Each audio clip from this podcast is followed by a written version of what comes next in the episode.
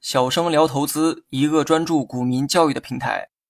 今天呢，咱们来讲一下什么是 RQ 费。RQ 费和 Q 费一看呢就是孪生兄弟，因为二者啊只有一个字母的差别。上期呢说过，Q 费指的是合格的境外机构投资者，而这个 RQ 费啊也是同样如此，只不过呢人家多了一个 R，这个 R 呢也正是二者的主要区别。RQ 费的中文意思是人民币合格境外机构投资者。字母 R 呢，代表的正是 RMB，也就是人民币的意思。RQ 费呢，同样也是一种机制，一种允许境外的投资者来投资 A 股的机制。既然这个老外呢要来投资 A 股，最不能缺的当然是钱。众所周知哈，老外花的呢主要是美元。别问为什么哈，问了就是你的无知。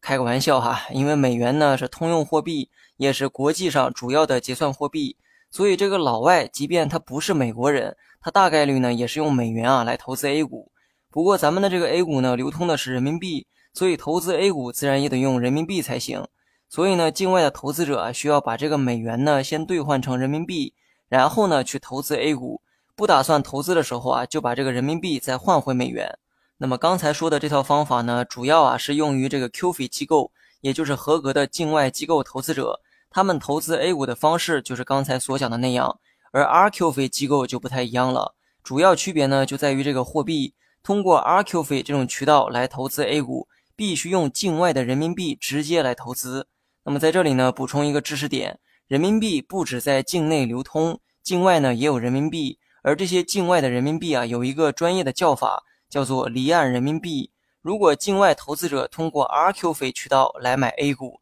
他们呢就必须先募集境外的人民币。然后用人民币直接投资 A 股，不管是 Q 费还是 RQ 费，投资 A 股呢都必须得用人民币。但是这些人民币的来源啊却不一样，Q 费用的钱呢是用美元啊换来的，所以本质上这些人民币呢就等于是美元，或者说人家用美元赚走了咱们的人民币，最后呢再换回美元的话，增加的只是美元的这个数量，而人民币呢却是减少。但 RQ 费是直接用人民币来投资 A 股。赚钱亏钱用的也都是人民币，但是呢，却可以盘活境外人民币的流动性，提高了人民币的国际地位和影响力。而且，RQ 费机构投资 A 股的时候，他也得找一个中介机构，就像我们炒股的时候啊，也得通过证券公司一样，他们呢也得找一个证券公司或者是基金管理公司，通过这些中介机构来投资 A 股。而且，这些中介机构啊，必须得是在香港设立的中资公司。换言之，这些中介机构呢是在香港设立，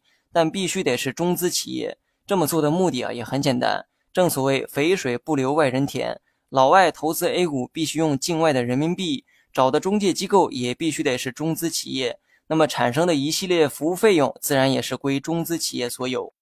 好了，本期节目就到这里，详细内容你也可以在节目下方查看文字稿件。